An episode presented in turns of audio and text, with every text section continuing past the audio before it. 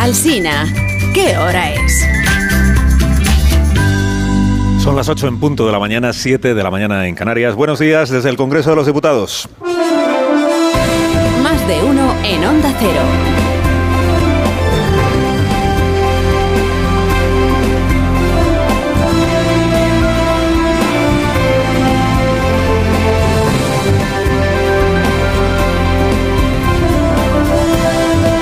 ¿Cómo están? Bienvenidos a una nueva mañana de radio, 15 de noviembre del año 2023. Es miércoles, un empujoncito más y ya lo tiene, presidente. Apenas 30 horas. Pedro Sánchez Pérez Castejón, señor de la España diversa, plural, plurinacional, pluricordial y plurirreencontrada, será investido presidente por la gracia de Puigdemont. Esta es una hipótesis que nadie en su partido contempló antes y durante la campaña electoral, la opción que solo el presidente Sánchez albergaba en su cabeza oculta a sus subordinados y a sus posibles votantes. Esta es la opción, la hipótesis que mañana terminará de hacerse carne entre nosotros aquí en el hemiciclo del Congreso. La conversión del Partido Socialista en socio mayoritario de una empresa política o plataforma o bloque o frente amplio que integran todos los partidos de izquierda y todos los separatistas. Estos últimos da igual del, signo que sea. ¿no? Solo al frente de un conglomerado de seis marcas distintas, o 22 si contamos las 15 que constituyen Sumar, solo en esas condiciones hoy el Partido Socialista, en otros tiempos muy capaz de gobernar solo, es capaz de mantener el Palacio de la Moncloa y la mayoría de los ministerios. Sánchez al frente del Frente Amplio. Desde todavía el 24 de julio, el día después de las elecciones, el día siguiente, todavía el 24 de julio había socialistas tan candorosos como para creer que se iba a producir un bloqueo en nuestro país. Todavía el 24 de julio, comentaristas tan audaces como Iván Redondo titulaban su análisis de la jornada electoral Ha ganado el bloqueo. Porque esa fue la idea que mandó durante toda la campaña electoral.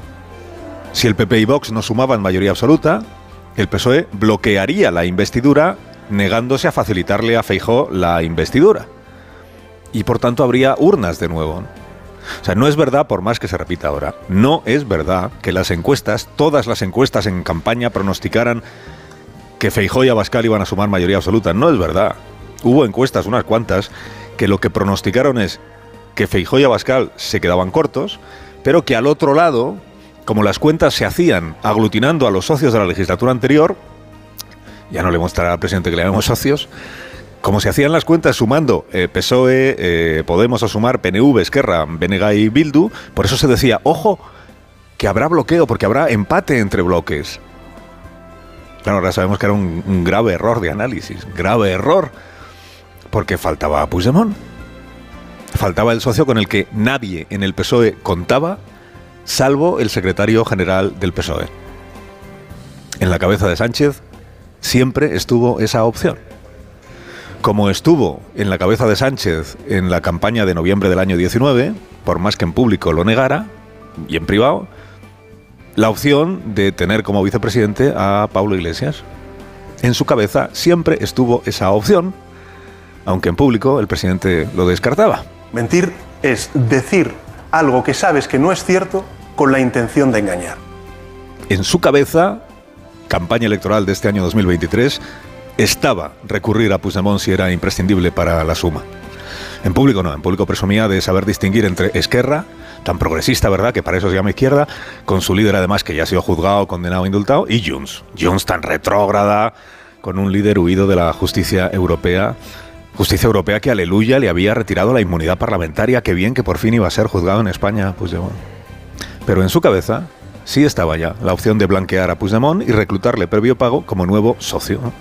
En público ponía cara de tú estás loco cuando alguien planteaba esa posibilidad. Mentir es decir algo que sabes que no es cierto con la intención de engañar. Decían los candorosos, no, si a lo más que aspira Sánchez es al bloqueo. ¿no? Decían los incautos, no, no, pactar con el prófugo no, no, se lo plantea nadie, eso sí que es una línea roja. Criaturas. ¿eh? Tantos años viendo ejecutar un mismo patrón este de que se niega en público lo que se está diseñando en privado, y aún piensan que el presidente concede algún valor a la palabra y a las palabras. quien ha consagrado la veleidad como hecho diferencial de su conducta política, aún es capaz de definirse a sí mismo como un hombre de palabra. Bueno, ayer lo dijo la ministra portavoz Isabel Rodríguez. Pedro es un hombre de palabra, no hay más preguntas, señoría. Sánchez al frente del Frente Amplio. Mañana obtendrá la investidura en primera votación, con mayoría absoluta. Mayoría absoluta, diversa, plural y, y absoluta. Tendrá más votos que en 2020. Y eso que este es un parlamento más conservador que aquel de entonces, ¿no? Y en el que pesando menos los independentistas van a pintar más que nunca los independentistas. Gentileza de esta lectura francamente interesada que hace la dirigencia socialista del resultado de las urnas, ¿no? El mandato popular. Mire, si algún creador de ficciones, que en España los tenemos muy buenos, se anima a escribir una ucronía, ahí va una idea. Esto que vamos a escuchar ahora es ficción. Aviso de que es ficción, es inteligencia artificial, es novela histórica, pero imagínese cómo habría sido, ¿no? Mitin central de la campaña electoral de 2023, Palacio de Congresos de Valencia. Y va el candidato Sánchez, Pedro Sánchez, y sorprende al público diciendo... Y si para seguir gobernando necesito amnistiar a Puigdemont, le amnistiaré. Si para conservar el poder hay que dejarle impune, se le deja. Basta, basta, basta, que es ficción, que es ficción, que esto no pasó. Esto no pasó. ¿Cómo habría discurrido el resto de la campaña electoral si esto hubiera pasado? Ah, nunca lo sabremos, claro. Nunca lo sabremos. Inteligencia artificial. El presidente obtendrá mañana un nuevo éxito político. Incuestionable éxito político al revalidar su mandato y convertirse en el primer presidente de gobierno que logra seguir siéndolo aún habiendo perdido las elecciones. Es un éxito de una cierta forma, claro, de entender la política. Su investidura será exquisitamente legal, que el independentismo le aupe es perfectamente legítimo y perfectamente lógico. Sus 121 diputados, los del Grupo Socialista, aparcarán la opinión que puedan tener. Si es que a estas alturas alguno de los 121 tiene opinión propia sobre algún tema, y votarán a su líder en el convencimiento de que esa es la misión que tienen encomendada. Lo harán con el mismo convencimiento o sin él. Ya eso un poco da igual lo harán con el mismo convencimiento y con la misma emoción cuando toque votar la futura ley de amnistía, que ya nos dicen sus autores que es impecable y virtuosísima. Los 121 diputados del Grupo Socialista la habrían votado igual, aunque no lo fuera, aunque no fuera impecable y aunque no fuera virtuosísima. Lo que no podrán evitar, lo que no podrán evitar, es que eh, en un ejercicio de memoria histórica y democrática siga escuchándose algo tan poco emocionante como la verdad. La verdad.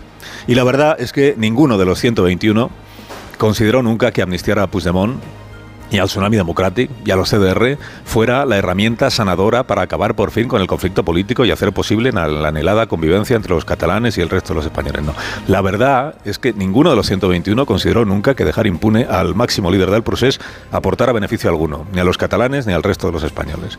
La verdad es que los 121 diputados del Grupo Socialista saben que Pedro Sánchez eligió el 23 de julio asociarse con Puigdemont y que todo esto que ha venido después es la fabricación a posteriori de una doctrina política, de una pantalla de ingeniería legal para lavar la conciencia de quienes aún tengan conciencia y para hacer pasar por virtuoso instrumento impecablemente constitucional lo que no es más que una contraprestación. Lo que hoy empieza a consumarse aquí en el Congreso de los Diputados es la transacción. Impunidad por investidura con la coartada última de que cualquier cosa será mejor siempre, cualquier cosa que arriesgarse a repetir las elecciones y que ahora sí la derecha sume y gobierne nuestro país. Perseverar en la mentira no parece una buena idea. Porque podría parecer que quien lo hace se está riendo del público ante el que predica. María Jesús Montero, ministra del Gobierno de España, ministra de Hacienda, que no permite falsear un solo dato fiscal, Ayer repitió ante el público de televisión española una de las mentiras más burdas que ha salido recientemente de la Fábrica Nacional de Embustes. Le preguntaron, ¿por qué nos dijeron ustedes tantas veces, ministra, que amnistiar en España era inconstitucional? Cuando nosotros hablamos de la inconstitucionalidad de la ley de amnistía, nos referíamos al texto que presentaron los grupos independentistas y que seguimos pensando que no era constitucional. Ahí el detector de mentiras ayer nos encendió a tiempo, ¿no? La ministra siguió predicando como si tal cosa. Bueno, no es verdad lo que dijo, no es verdad. Y sabe ella, ella sabe mejor que nadie que no es verdad lo que dijo. Lo inconstitucional, según el PSOE, era amnistiar. Punto. En este mismo programa de televisión española, en el que ayer colocó su mentira a la ministra, respondió el presidente Sánchez el 21 de julio a esta pregunta de Silvia Echaurrondo. Estamos hablando de los pactos, señor Sánchez, con los partidos nacionalistas. Sí. ¿Usted qué les daría a cambio? ¿Les daría a cambio un referéndum o una amnistía? No, eh, eh, aparte que es que es- no, no es, no es algo futurible, es que ya llevo cinco años gobernando. Es que el, independentismo pedía la amnistía y no la ha tenido. Lo que han tenido son indultos condicionados, donde se han mantenido las penas de inhabilitación al ejercicio de cargo público de algunos de los líderes del llamado proceso. Dice, ¿les daría a cambio la amnistía? No, no, no. Pero si hasta a los que he indultado los mantengo inhabilitados, ¿qué más prueba necesita usted de que no habría amnistía? Y ahora viene la ministra Montero con la cosa esta de que en realidad estaban hablando de la propuesta de amnistía que registró Esquerra en el Congreso en el año 21. ¿Y qué tenía de inconstitucional aquel texto, ministra? ¿Acaso llegó a leérselo? Mentir es decir algo que sabes que no es cierto con la intención de engañar. Exactamente, sí. Bueno, teniendo presentes los antecedentes, no le molestará al presidente Sánchez que su discurso de investidura esta mañana, que escucharemos aquí en directo, haya de ser acogido y analizado con una saludable indolencia. El tocho de folios con el que viene al Congreso, ¿a cuándo caducan? ¿Qué garantía puede tener nadie de que nada de lo que hoy diga Sánchez lo seguirá manteniendo a la vuelta de a la vuelta de que de un año, de un mes, de una semana? Acuérdese de que en su discurso de investidura anterior, enero del año 20, Sánchez le dijo a la señora Borrás en este hemiciclo que el pasado no puede borrarse. Luego pretendieron hacernos creer los portavoces del, gobierno que en realidad en aquel discurso de investidura eh, se había comprometido a borrar la sedición del Código Penal, que era un compromiso de la investidura. O sea, en ese nivel de distorsión constante nos movemos desde hace meses. La amnistía no es fruto del consenso social. El Senado está en contra de la amnistía. Por tanto, no hacen falta ya muchas más pruebas de que es un consenso fake. El Senado es tan representante del pueblo español como el Congreso, por cierto. Son las Cortes Generales las que constituyen el poder legislativo, por cierto.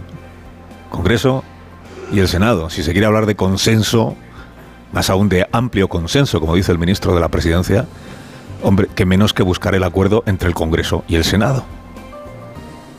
Es que el Senado es del PP. El Senado es la Cámara que representa territorialmente a la España diversa y plural. Bueno, Sánchez al frente del Frente Amplio. Hoy consuma o empieza a consumar esta operación, que antes del 23 de julio ya tenía él en la cabeza. Blanquear a Puigdemont, borrar el disco duro de su currículum delictivo, travestirle de progresista de pro y acogerle en la gran familia que forman la izquierda y los separatismos de todo signo. El PSOE y la derecha independentista catalana desde hoy pues son hermanos de sangre. La hermandad progresista separatista. La única duda es quién será el hermano mayor de esta cofradía. Si Sánchez, como él pretende, o Puigdemont, que es de quién depende. El gobierno de coalición, lo siento por yo, Yolanda, pero en realidad lo forman Pedro y Alcarlas. ¿eh? Amics per.